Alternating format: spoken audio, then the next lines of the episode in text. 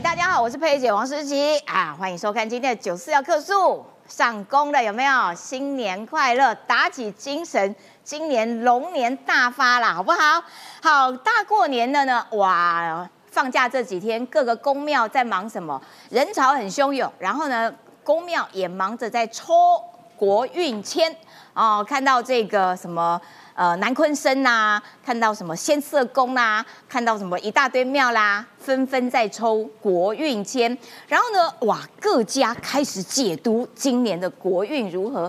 到底这个国运签做不做准呐？还是被政治人物解读之后被政治被政治耽误了神意呢？今天可以好好的来拆解一番。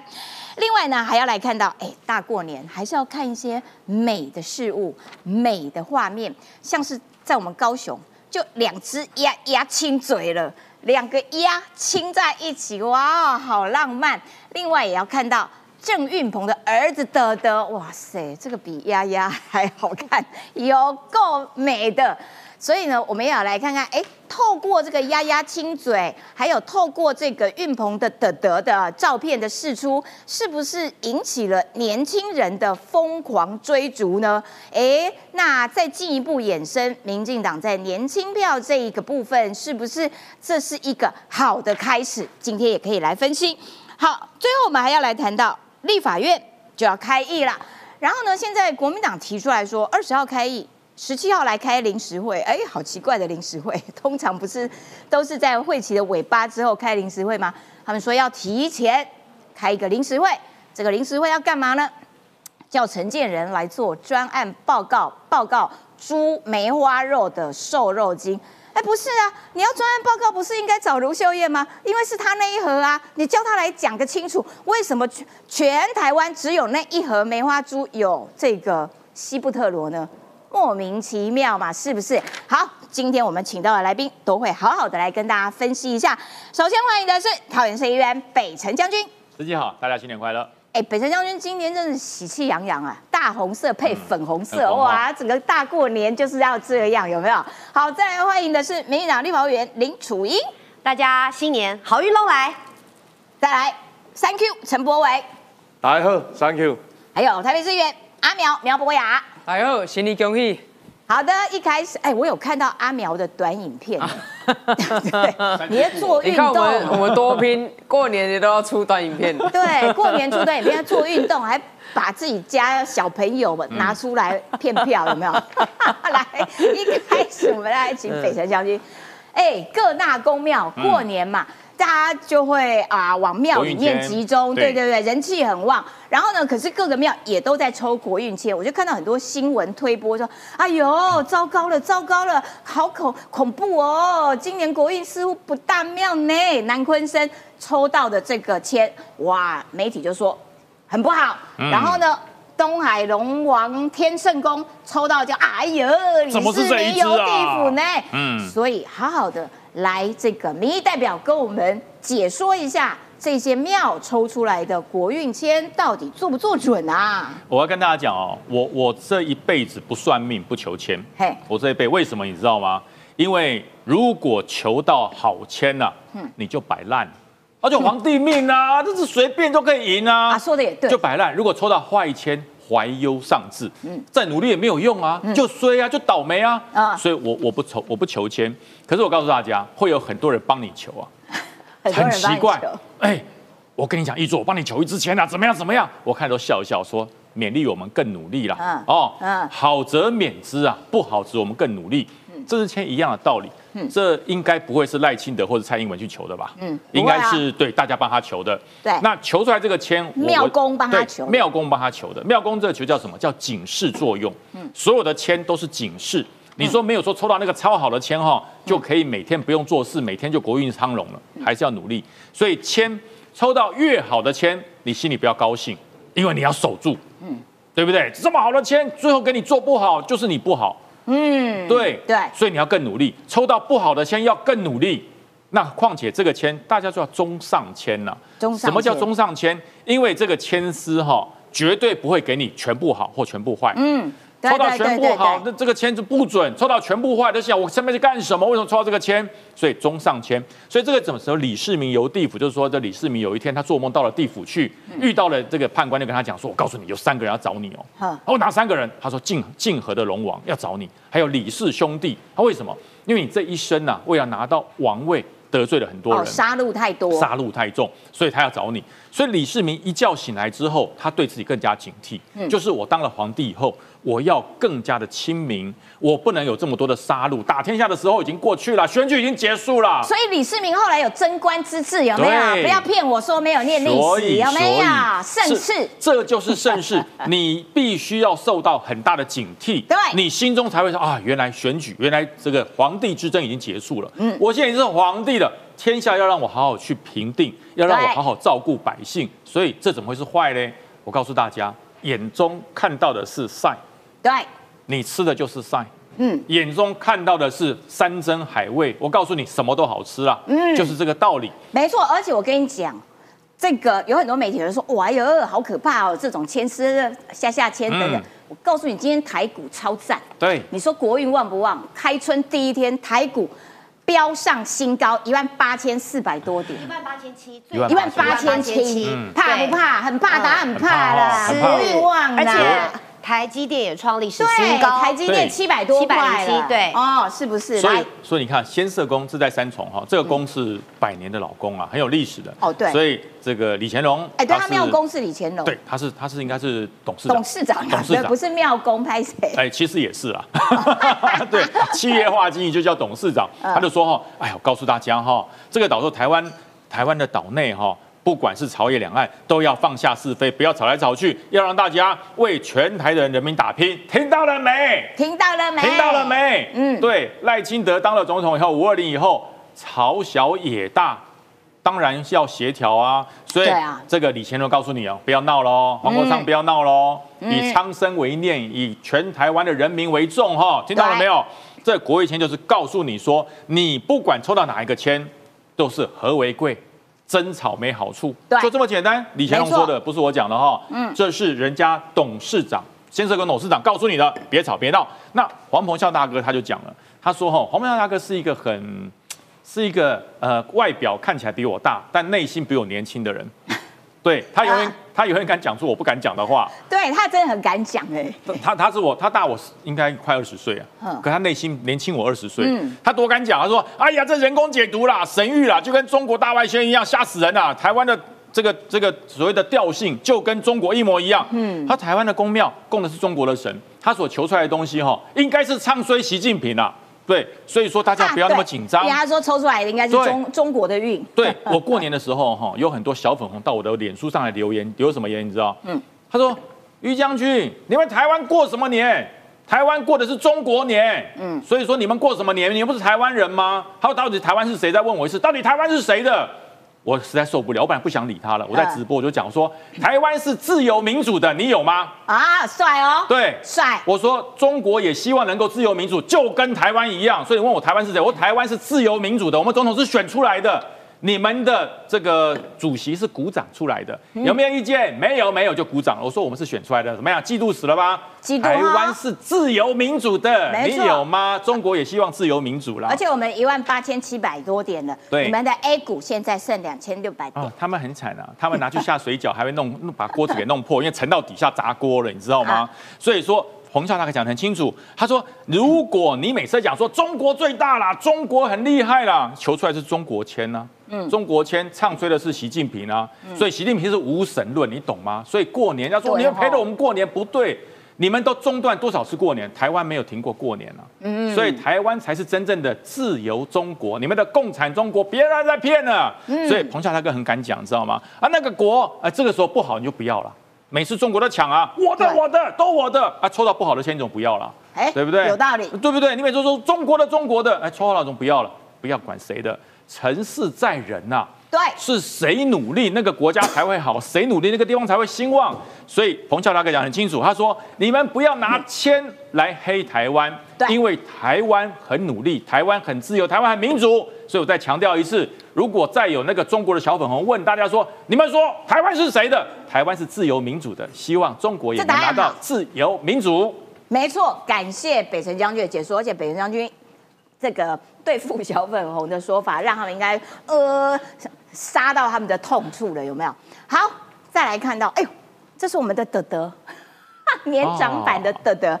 德德在过年呢，也是到处跑公庙啦。然后呢，哇，他的新的造型也引发网络上面非常多的这个讨论。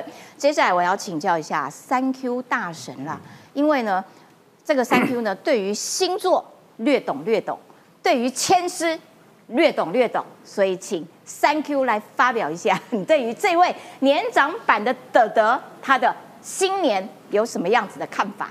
我要跟大家澄清一下哈，我这个星座纯娱乐研究了。那为了上节目严谨哦，以下引述自国师唐奇阳。唐奇阳真的是国师。对对，他之前 有特别讲天秤座啦，因为那个德德哈赖清德呃总统当选人，他去年二零二三年的时候有特别注意到，唐奇阳说天秤座在二零二三的下半年哈非常累。看你不顺眼的人会纷纷出笼，什么姓柯的、姓侯的、姓朱的啊！果然在选举的过程，命运多舛啊！不过坦白讲，耐心的可以说是，我我们现在已经选完了嘛，回头讲这样子，咖喱波咖北超车，坦白讲，这个人真的是完美人设啦。即便是最后打到后来的这个可能跟呃房产有关的事情，也很明确的知道，另外蓝白两个政党的总统候选人房产出事的更严重、更多哈。那所以，在这个选举的过程，你几乎很难。我我我我至少我自己我自己认为啦，在总统的攻防上面，基本对我来讲好像没有什么特别热闹的看点。嗯，你知道那个柯文哲他就是呈现一个，我的其他的其他的选手都很烂，所以你们要用你们要选我，而我做可能会比较好，我比较早起，所以你们要选我。可是你真的去看他的，哎，我们是有去研究柯文哲的那个竞选的证件，你看一看，他要么抄国民党，要么抄民进党，他没，他根本没有自己新的东西啊，能源的政策、经济的政策都好。那后来你进一步问他说啊，你的证件都是抄的，那怎么样做比较好？最后他的回答是什么？那我执行力比较高，我比较早起。那当然这个 这个最后就看破手脚。哈，那天秤座的上半年呢？哦，国师还是有开示，他说啊。你要站出来承担更多的事情，然后呢，呃，你要有所表现。不过不要让自己累死，要开始学着把事情释放出去，让别人来帮你。那我在想，如果是以赖清德的角度来讲，应该就是接下这段时间他要开始打造自己的行政团队。对。然后呢，他也要遇到可以说是自阿扁以来哦新的一个挑战，面对蓝白两个政党。你如果说过去的国亲两党都还是两个给人家感觉比较中老年的政党。可是这一次面对的是国众两党，这个民众党目前的支持者年纪，呃，支持者的年纪普遍是比较轻的，所以它是一个新的挑战，打造一个新的能够呃回应民意的团队。我想是赖清德在星座学家哈国师这边最主要的课题。不过哈，另外一个我很兴趣的，我想要先移到第一章的 PowerPoint。签诗，你你知道抽签这件事情是这样，主持很重要。比如说我们现场有一个笨蛋。到底我是笨蛋还是你是笨蛋？这件事情很重要，所以这支签到底是抽给台湾、抽给赖清德，还是抽给哪一个政党、抽给谁的？你仔细看之后，你就会发现，其实它有一个很明确的主旨。哦，好，我们先念完这一这个篇这一篇签诗，没有中间这个天圣宫的天圣宫。他说啊，不需作福，不需求，用尽心机总未休。阳事不知阴事事，官法如如不自由。我们看到第四句，官法如如。全台湾只有一个政府啊，把这两个卢放在一起，就是卢秀燕跟蔡壁如啊。这一首诗是写给卢秀燕的。然后呢，不需作福，不需求。各位，那个福是什么意思？我们说哪一种动物很有福气，就是猪很有福气。所以你把那个福哈改成猪，你就完全看懂这一篇诗在写什么。首先，不需作福，不需求。第一个，你不要在猪上面动手脚啊。不需要求，就是你在验他瘦肉精的时候，不要一直祈祷他是阳性呐。这第二句就告诉你，用尽心机总未休。这瘦肉精的风波啊，整个过年这样子吵吵闹闹的，整个卢秀燕的好感度让人家觉得，啊，你这个市长怪怪的。所以用尽心机啊，大家讨论喋喋不休。最后阳事不知阴事事，意思就是我们活着的人呐，不知道死掉的猪到底发生什么事情。所以呢。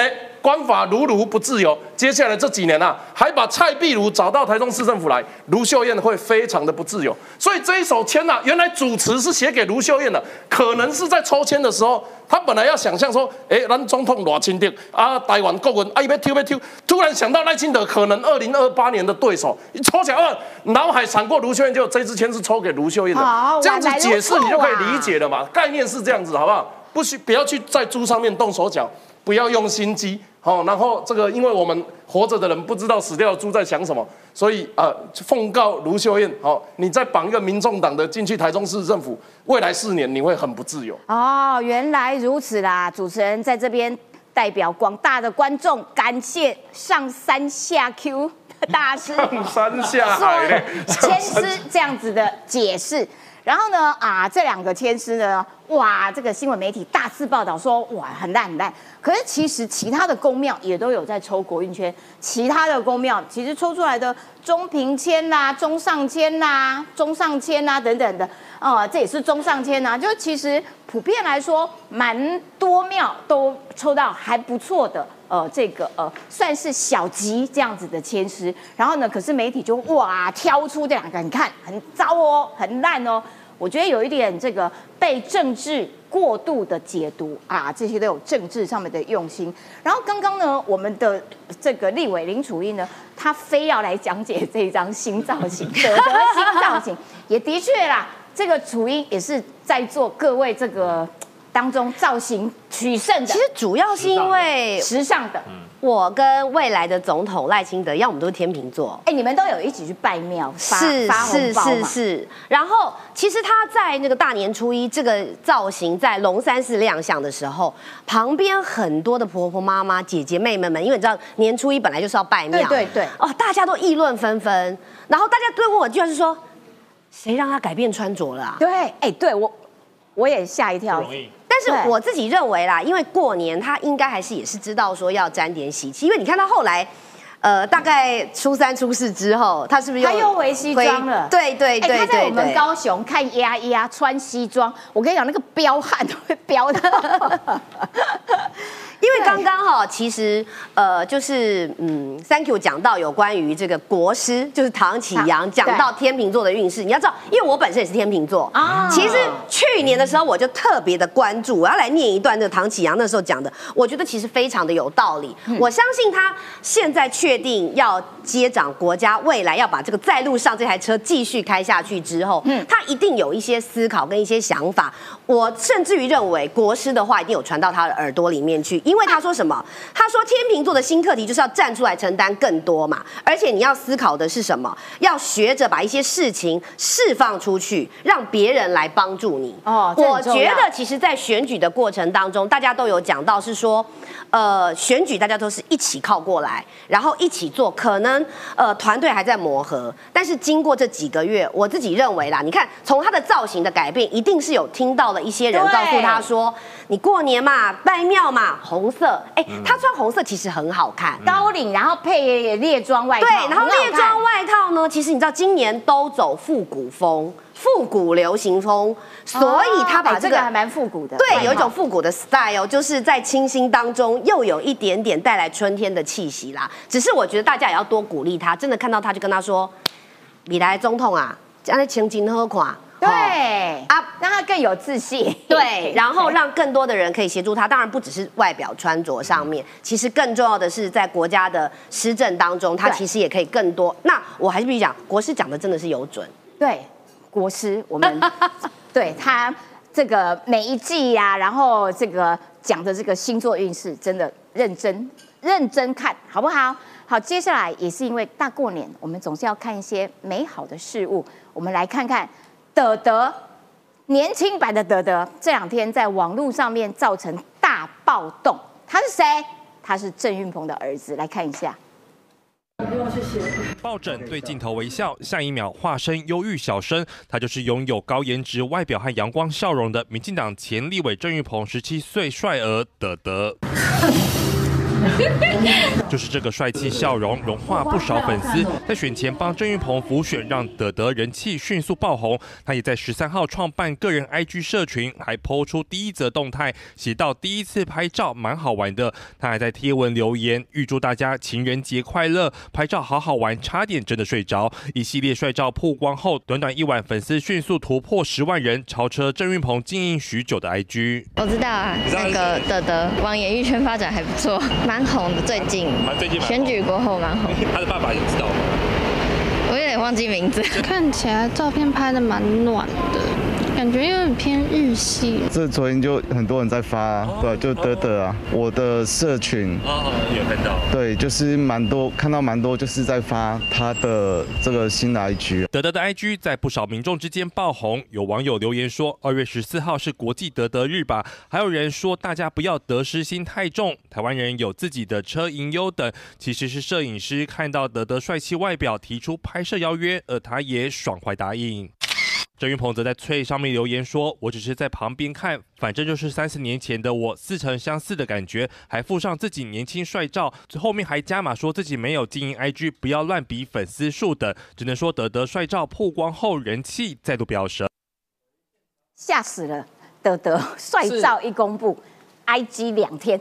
二十，现现在二十三万。是这个，刚才看我们节目的这个 SOT 哈，上面的那个数字应该都要更新了，还在写人家十万，什么十万？对呀，现在已经二十三，我们录影时候已经二十三点二万了。对，而且最可怕的是什么？各位一贴文呐。才贴一篇 po 文而已，马上就二十三万粉丝，吓死了！我我觉得这个流量哈，如果说大家相信一个迷失，因为之前选举的时候经常有人说嘛，流量多票就多，对不对？哇，看谁流量大，谁都要当选。那这样子应该当选中华民国台湾总统啦。对，呃，唯一庆幸的是，因为高中生哈还没有满四十岁，好不好？还没有，还没有，还没有办法竞选。不过我们今天要讲啊，说。这个郑运鹏的儿子的爸爸，好，你看现在这个名字哈，从原本的三个字已经改名为九个字了。走到哪里，大家都要介绍说，这位是郑运鹏的儿子的爸爸。郑运鹏啊，他在处理这个德德的爆红的时候，其实我觉得有一个地方处理也蛮好的，他蛮尊重本人的意愿。对对对，对，因为大家现在在看到嘛，有时候爸爸妈妈这个小朋友很小，就把他这个拿来当成这个网络上大家一起经营事业的伙伴，啊，很多儿童网红都出现了。对，那这位德德高中生哈。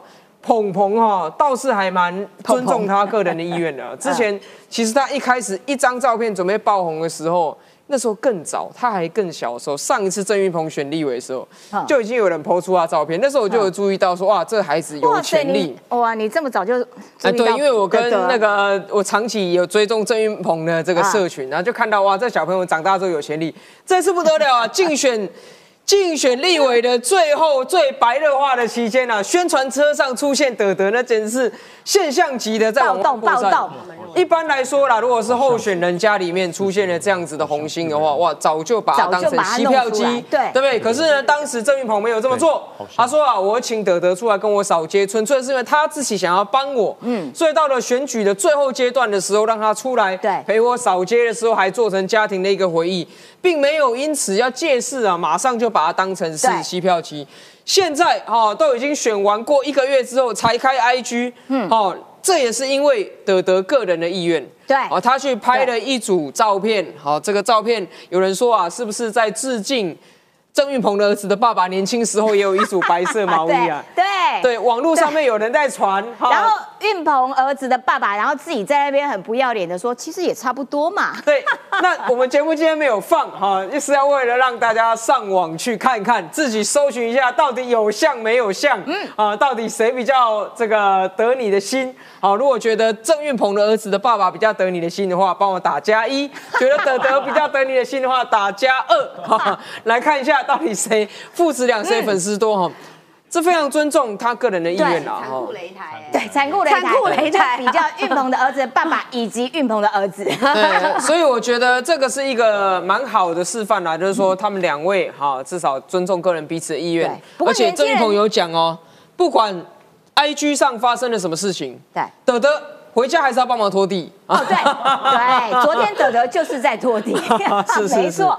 然后倒是蛮蛮多这个年轻人哇，非常关注德德的一举一动，不止是这个德德很吸睛。昨天情人节这两只鸭哇抢尽风头呢，是北有德德，南有鸭鸭啊！这个高雄的黄色小鸭，我觉得它最近已经抢占了年节旅游对观光国旅景点的最大的风头了。没错哦，这个最近我在这个网络上面啊，有看到哇，我我聊天室现在刷一排加二，加二天哪！哇哦，好，对不起，这一集郑云鹏不要看，好不好？郑云鹏不要看。玉龙蔬产，没有啦，不是这样，是因为客群的不同，对不对？啊我相信呢，如果说把这个拿去郑云鹏的选区做街访的话，哦，说不定有很多郑云鹏的始终支持者啊，被他服务过的。我说啊，这位靠我印象，这位他有把我服务过。啊哦，不过这两只鸭鸭呢，就没什么好比的嘛，基本上长一样。哦，这两只鸭鸭比较厉害的是说什么？它重返高雄十九天。啊，相隔十年重返高雄十九天，参观人次已经破了六百万的记录啊！这已经成为了整个的呃旧历年的年假的期间，全台湾国旅最大的亮点。你知道哎我过年回高雄，是我的天哪，高雄真的是你有没有人山人海？有去目睹这两位丫丫我根本？挤不上啊轻轻轨，你知道那个光等轻轨，哇，从月台一直到大马路，就排很长。到后来我就放弃，我就骑 U bike，受不了。是的，等因为太久它同时也搭配了在这个今年高雄轻轨成员的这整个的政绩嘛。对在轻轨成员之后呢，在整个大高雄要来观光旅游更加的容易，而且你还看得到是什么？高雄市的市长陈三岁市长，陈三岁哦这个陈三岁已经做出了品牌啦，不仅歌声哦远近驰名，而且呢各种的歌手，各种陈三岁的言行哦，大家也是不断的在传播哈、包括呢这个个吹的鸭嘴哦，啊，这个是有一个这个丫丫的口哨啦，哈、就是一直在刮非常吵闹哈、你知道小孩子最怕拿到什么？口哨跟手电筒哦。如果你是在问小孩子三岁拿到的时候。口哨是一直吹，手电筒那是一直乱照，不对不对？了哈，所以这要小心。然后另外呢，你也看到说什么，在社群上面的扩散，嗯，在社群上面的扩散里面，也可以看到说啊，在这个呃，不只是大港开唱。嘿好，二零二四的最这卡斯在公布的时候，包括日本来的团体会表演，嗯，而且呢，你还看得到是什么呢？大家说啊，陈其迈陈三岁市长永远会出现在万人演唱会结束的深夜车站及年假假期中，抢拍黄色小鸭的团员人群中，哦一个人是否深爱这片土地，一举一动都感受得到。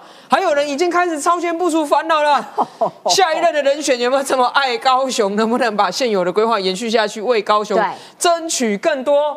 啊，因为呢，高雄人啊，其实他是真经历了一番波折嘛。而且陈其迈，你真的够了哦！你让其他县市首长怎么办？压力更大了。是压力非常大，因为同一时期在台南举办的台湾灯会啊，哦，对，台南灯会 其实也很有看头，但是这两只鸭鸭哇，已经抢占很。还有压力更大了。再过两天，台北的灯会也要开幕啊，万一 如对果说哈，啊对哈，台北也有。你看，不好意思，这个就是我们压力大的部分啦。因为呢，在网络上面，当大家的目光啊、都被这两只小鸭所吸引的时候，嗯其实其他各县市哈、要从后面要弯道超车的时候，要哦拼的那个力道会更大。好，那另外呢，还有人在联合报啊、一个标题说，一手红豆还给陈其迈圈出年轻粉。陈其迈二点零列接班梯队还多一层安全阀，嗯就是陈其迈，我觉得它是一个很好的案例是，嗯在跌一跤之后，社群上又重新站起来。哦对二零一八年韩流靠着网络上的一群韩粉，一个韩流的海啸，哦，当时陈其迈是最大一个受害者。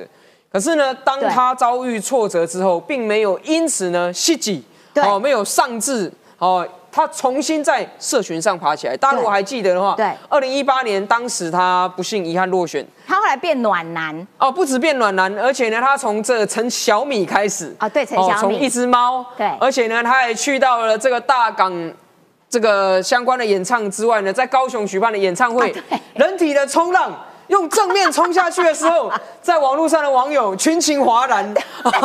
吓吓傻了，但是很好笑。接着这个浪把它冲起来之后，他完全没有浪费这样的机会。对，他甚至在做市长之后，把他自己跟高雄彻底的结合起来，运用了市政的行销，把高雄推向国际，甚至在这个小鸭的社群贴文之上，今天我们节目的电视墙没有做，但是呢，下面还有了节外生枝啊，有人留言问说啊，这个市长，你这个小鸭的配乐是泰勒斯的音乐。是不是代表泰勒斯要来高雄？哦哦。结果我们这个麦麦市长呢，他给他留言什么？留言一个笑脸，一个爱心，让他搞不清楚头绪啊。所以泰勒斯没有要。所以马上又延伸出来，大家又来讨论说，哇，那这个到底代表什么？网友的期待值又更高。各位，陈其迈，你真的很会哎。这就是线上社群的威力啊！他并没有像台北市一样说什么啊，要邀请泰勒斯来，也没有像赵少康一样，对不对？说什么泰勒斯不来是因为兵凶战危。你下面都没供，但是网友大家看到聚焦小鸭之后，又开始讨论高雄下一个要来开演唱会的巨星是谁。所以我觉得大家如果对网络社群有兴趣的政治人物们，不分党派，大家来看看陈其迈如何做行销自己，更重要是行销层次。了解，感谢阿苗的分析解说啦。然后我要请教一下楚莹，就是说你看看哦，不管是奇迈或者是运鹏，因为运鹏呢，他这两天。他最近来不是这两天，他从落选之后，从这个郑云鹏儿子的爸爸在翠上面哇，造成非常非常大的轰动。而且呢，他常在海巡，他跟网网友之间的互动留言其实都超有梗。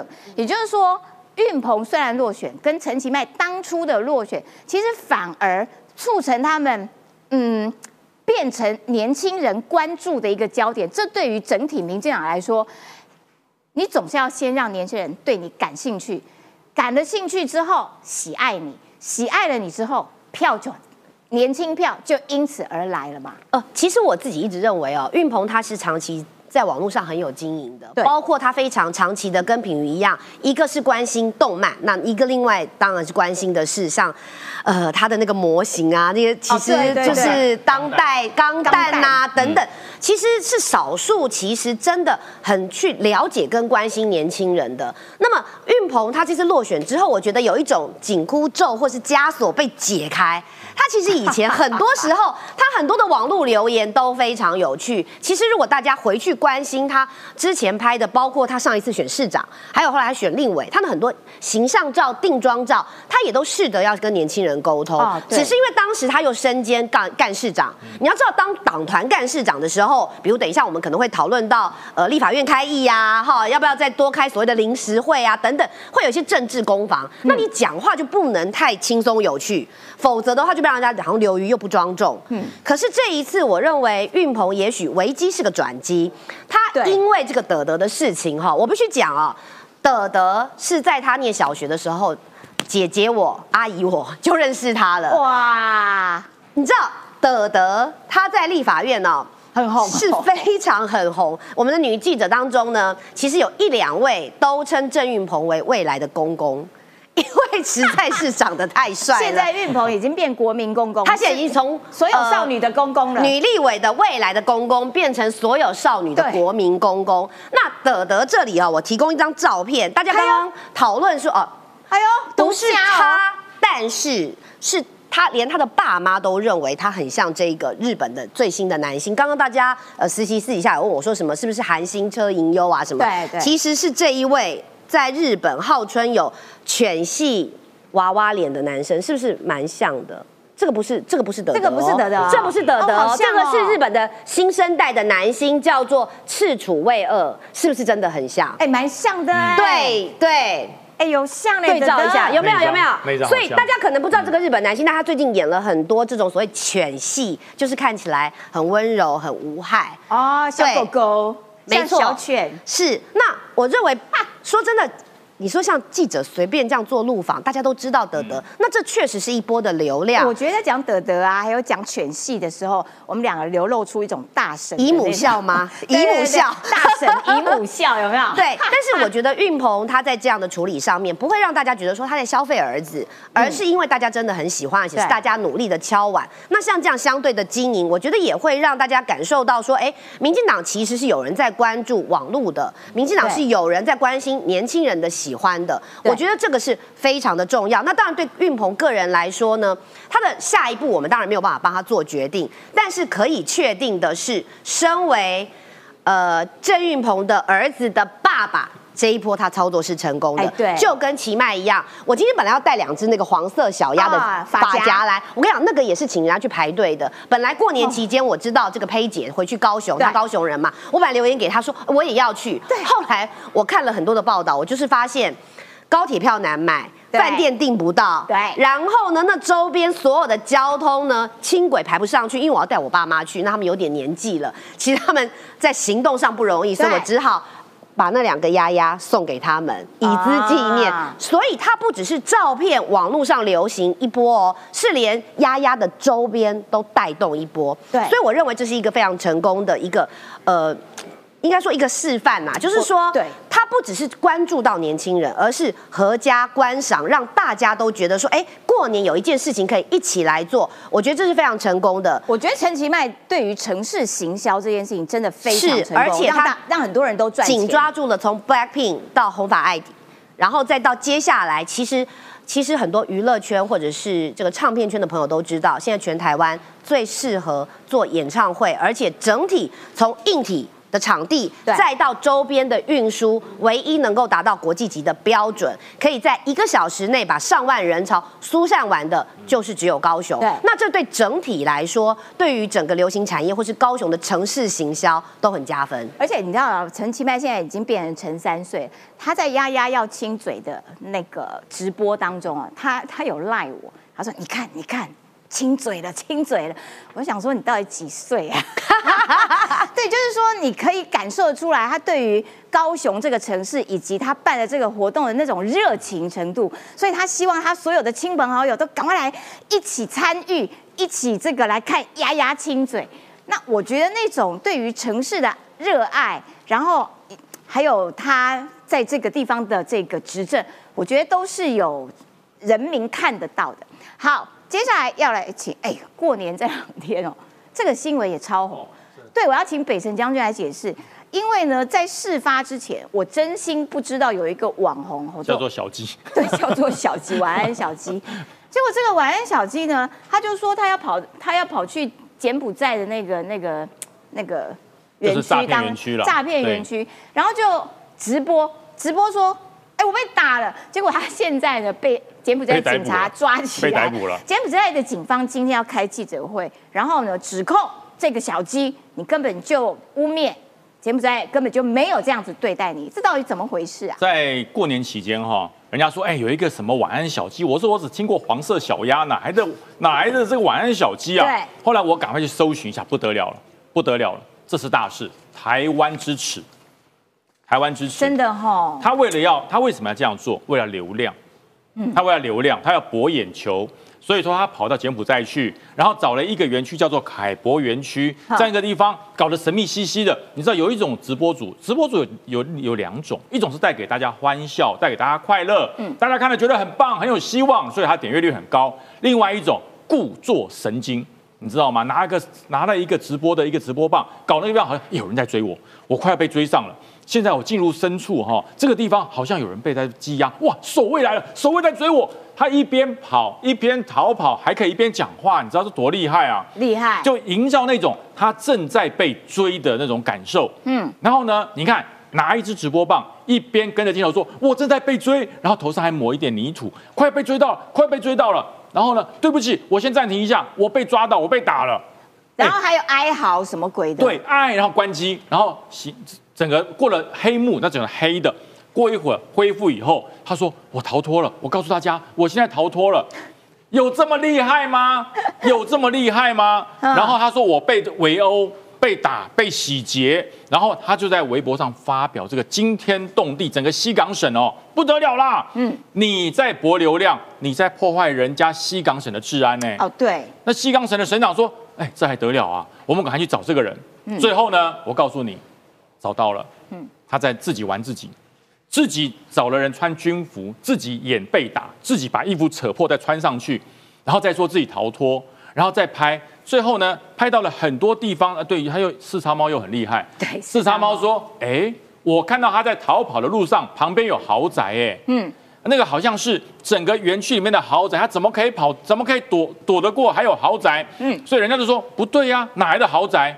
对不对？其实就在它这个土堆的上面，就是豪宅，哦而且那个豪宅是度假饭店。那他边跑那个取景也，对对对，因为他跑嘛他可能他他很专业哦，他是用四轴。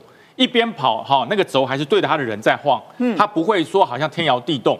然后四长猫一看说，哎，这里不是度假胜地吗？怎么可以产生这个度假胜地？他的头的后面就是，所以他以为这片土堆挡住了所有的视角。啊，可是四叉猫很坏，他就看到说，哎，那是度假海滩，那是度假胜地，你在骗人。嗯对，然后但是呢，我告诉大家，流量博到啦。多少人在过年期间跟着这个所谓的晚安小鸡在那边紧张，对啊，在那边帮他担心，还有人帮他报警，哈，还有人打电话到外交部说，哎，那个晚安小鸡快要被抓了，外交部要不去协助一下？啊。外交部觉得奇怪了，我们怎么都没有听到通报。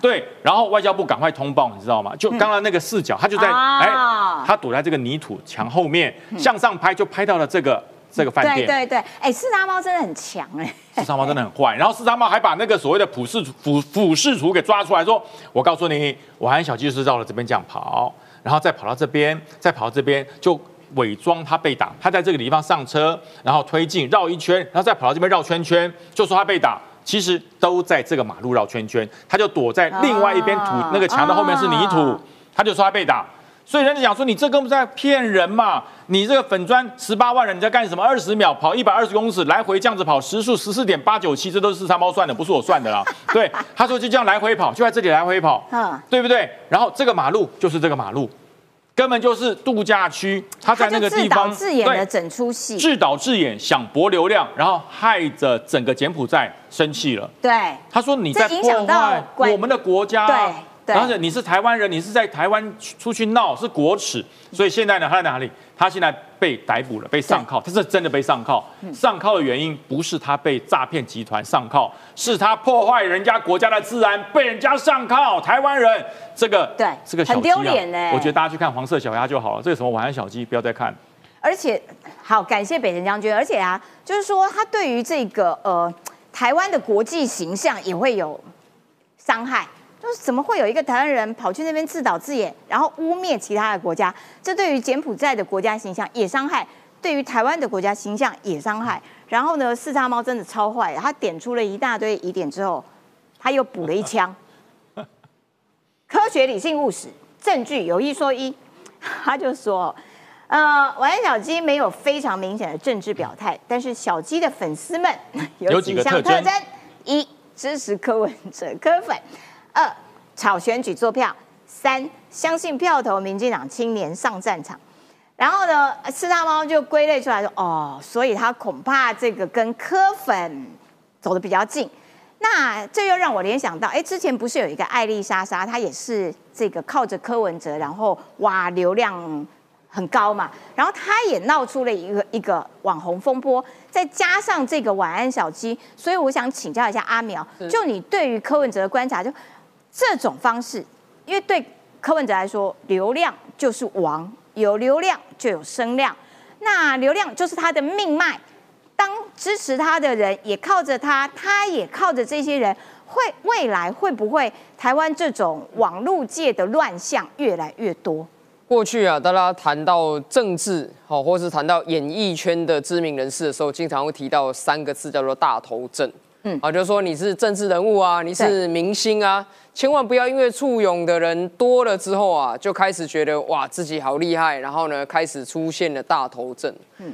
不过呢，在社群的年代啊，大家真的要小心呢，因为人人都是自媒体哦，所以这个大头症的传染哦，恐怕呢也会从过去只有公众人物、政治人物、演艺红星限定哦，变成是你只要开始有流量、开始有知名度的时候，你都有可能受到这个流量成瘾症的危害啊。哦，过去大头症，你出去啊前呼后拥，大家都说你最棒、你最厉害的时候，你开始迷失了自己，甚至你开始会用一些呢。不是非常正当的手段，再继续博取大家的关注。嗯，现在开始，每一个人都有可能是自媒体，每一个人都有可能开始成为流量王的时候，嘿，其实同样的危机就出现在每一个人身上嘛。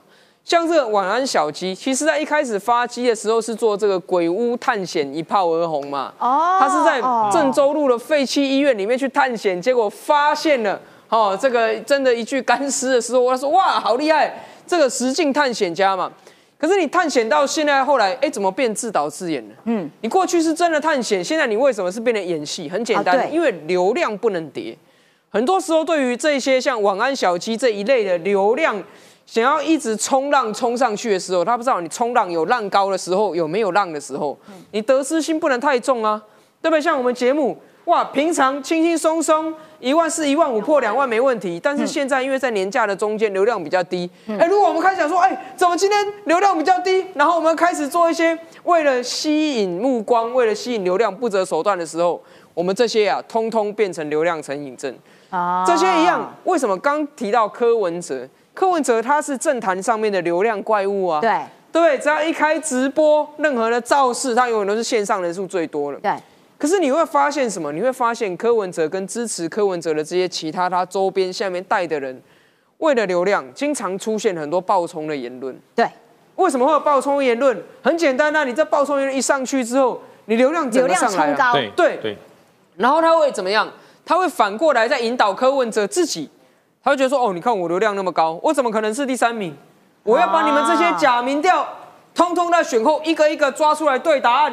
让看看谁没穿裤子，包括连他自己可能都迷失在这个流量当中了。嗯，甚至你看，我们今天举一个案例好了，这个张乔瑜是非常知名网络上柯文哲的支持者，对柯粉，我相信他也不会否认他的是柯文哲支持，因为他表态非常清楚，嗯，很积极帮柯文哲助选。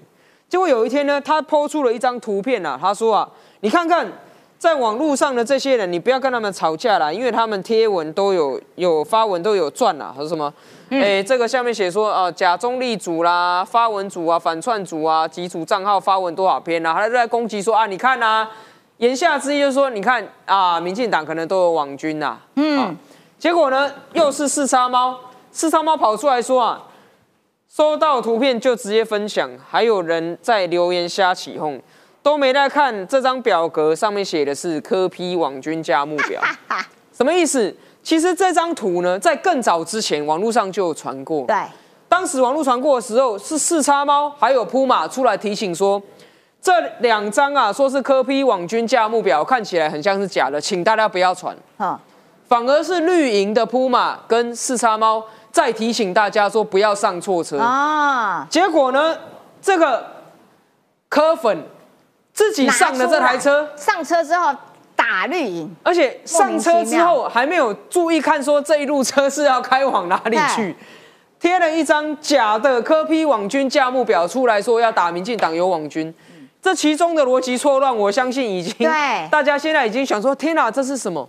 但为什么他会这样子？嗯，我我相信我善意理解，因为有流量。现在在网络上，只要是科粉的社群里面，只要讲说啊，一四五零，民进党又买网军，民进党又在洗版，都批评民进党网军，说流量都上来啦。嗯，就像这个网安小鸡，他觉得因为柬埔寨很多人在说有诈骗园区，对，所以他就跑去柬埔寨自导自演这样一出戏之后呢，觉得说啊，符合大家的刻板印象之后得到流量，殊不知现在遭到柬埔寨警方的逮捕。对，殊不知在台湾哦，有很多人哦，这个。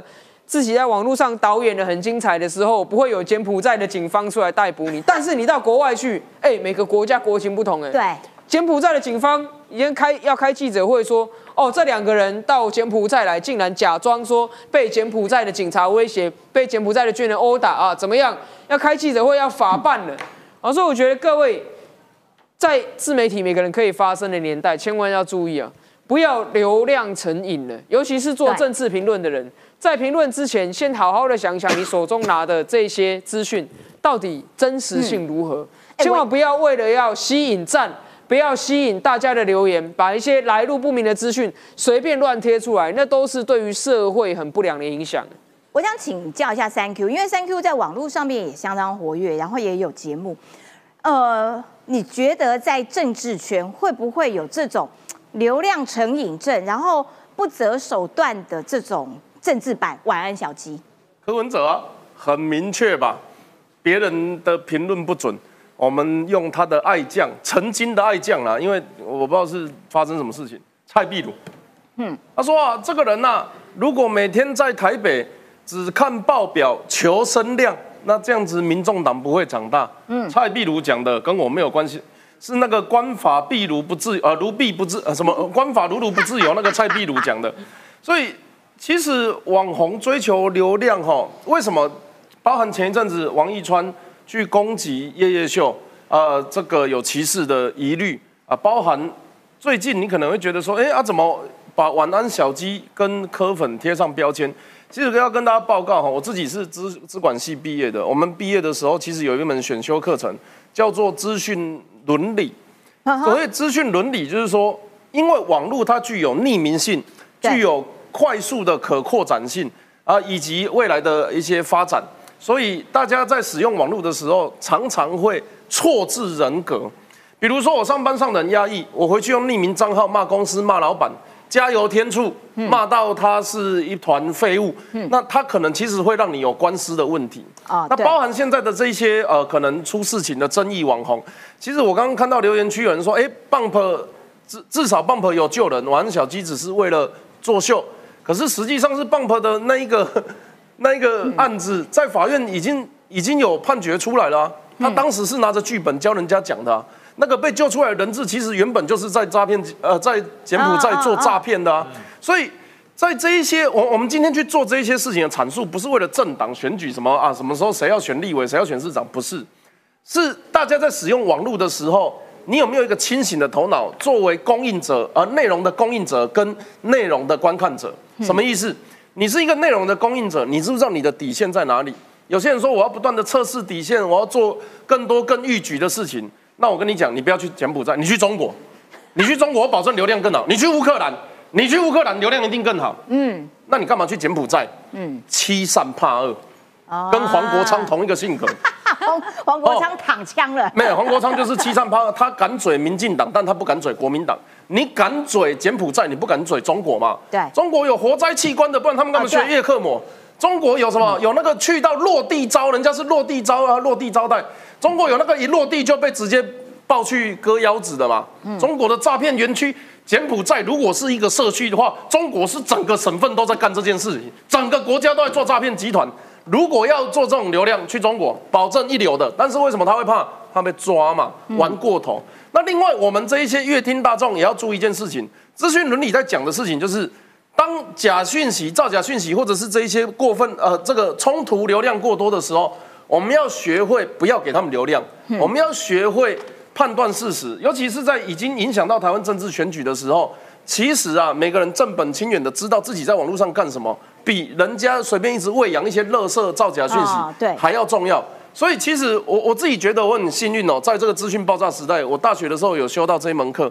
可是坦白讲，因为使手机的使用太过普及、太过简单，然后。大家在上面可以做自媒体，也可以看别人的东西。对，这一些使资讯使用的素养，因为哎，我们以前还要建立账号密码，还要保存，还要小心，有的没有的。现在哪有哪有那么困难？现在就是大家开一个账号开直播，容易，对不对？那以前也有什么拍裸照的，也有也有抢也有抢劫的。也有路上随机性骚扰别人的、乱摸乱问的，什么东西都有。长光碟以前，嗯，对，闹很大，对，对，有跑过那个新闻。对，闹。昨天呢？昨天，昨天才有一个，才有一个这个移移居劳工来台湾啊，去就是这个叫什么强暴，但是他是抱着的抱的抱，抱着超商的女店员，抱超商店员。那那这一些内容到底是不是适合大家去阅听的？我想。嗯，就是这些当然会有流量，可是有流量，然后呢？嗯，如果我们的给他们给他们流量的鼓励是让他们鼓励去做更多的坏事，造更多的谣，演更多的戏，破坏更多的道德底线，那这样子的流量真的是台湾需要的吗？这个是可以思考的。而且我觉得每一个人都应该要有那个。那个那个界限在网络的界限在，所以你去看了，你去这个好奇了，其实都是增加他们流量的机会。好了，我们要来看看，哇，立法院要开议了，我们在做楚英委员来看看哈，蓝白坚持赖清德要到立法院做国情报告，而且呢，你要给我结问即答，不可以那样子，只是来报告拍拍屁股就走人，总统要来即问即答。然后呢？现在还说二十号开议，但是我十七号要开临时会。开临时会干嘛？陈建仁，你给我过来，给我报告瘦肉精事件。哎，柯建明就说啦：“二十号就要开议了啊！你现在在十七号召开临时会，时间不够，而且没有意义啊。那如果十七号要开的话，那你当初为什么要朝野协商二十号嘞？这也很莫名其妙啊！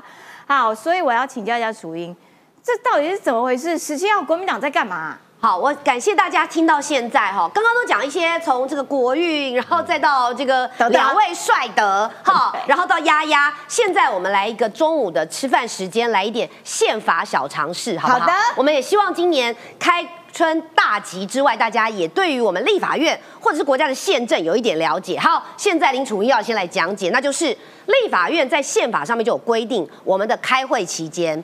正常的开会期间，宪法第六十八条就规定了，我们第一次的集会时间是二月到五月，第二次是九月到十二月。言下之意，现在几月几号？今天二月十五号，昨天情人节嘛。那我们二月一号其实就开议了，所以从现在二月到五月，我们都是会议期间，就像大家小朋友开学开学。寒假放完了就开学了，所以开学的时候不会还有寒休或者是暑休，就是来上学就对了。所以现在没有开临时会的问题。嗯，所以第一个是，哎，国民党啊，你不是说找了周万来这位呃来当秘书长，很了解议事规则。那我先请国民党回去问一下周万来，现在还能开临时会吗？不行，就是上学的时候不会有暑休，不会有暑假休，就来上学就好了。国民党不是最守宪吗？他不是捍卫中华民国宪法？是。可是这个在宪法开临时会就是一个假议题，先告诉大家。那至于说。可不可以挪到十七号？可以，可是因为我们刚刚已经在过年前，我们已经朝野协商了，就已经讲好二十号了，好不好？啊，你国民党很爱乱呢，就是说，你为了拿这个所谓一包台中的瘦肉精的肉，其实我要强调，台中这个瘦肉精的肉，台北也验了没问题哦。好，然后其他很多国民党执政的县市也都验没有。没有到，有验没有到，没有得到的猪，通通没问题，都没有问题。那其实真正应该报告的，就像刚刚开场的时候，实习讲的非常好。卢秀燕，其实你才应该是要加开台中的临时会，赶快报告一下到底发生什么事。全台湾只倒到你这一包，到底发生什么事？因为其实比我们都更想了解。那当然啦，如果说二十号开议这一天。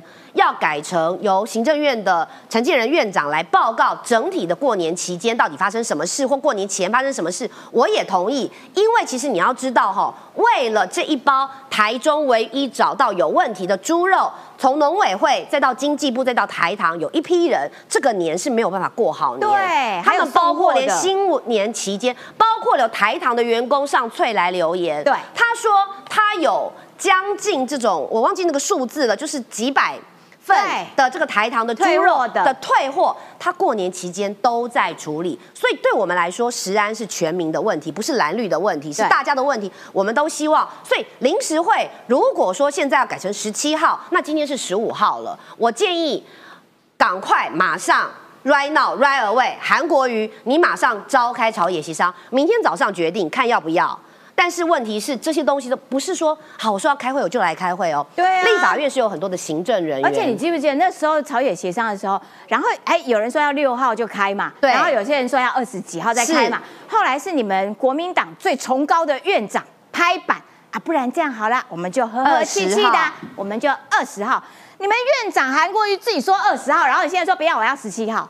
你们对院长不敬呢，国民党吼，所以你们就是等于是自己打脸自己的韩院长。对，我觉得你们不要忘了，现在其实你们是立法院的第一大党，你们也是最多数的党。其实有很多事情你们想做好好的协商，是可以都可以达到的。对，跟当时的就是说你们只有三十几席，那么这也是民众给了你们这样的权利，那请你们好好的表现。至于有关于这个国情报告的部分哈，我自己是认为啦，立。宪，我们还是继续宪法小常识，好不好？中华民国宪法增修条文的第四条第三项，还有立法院的职权行使法都说，可以叫总统来进行国情报告。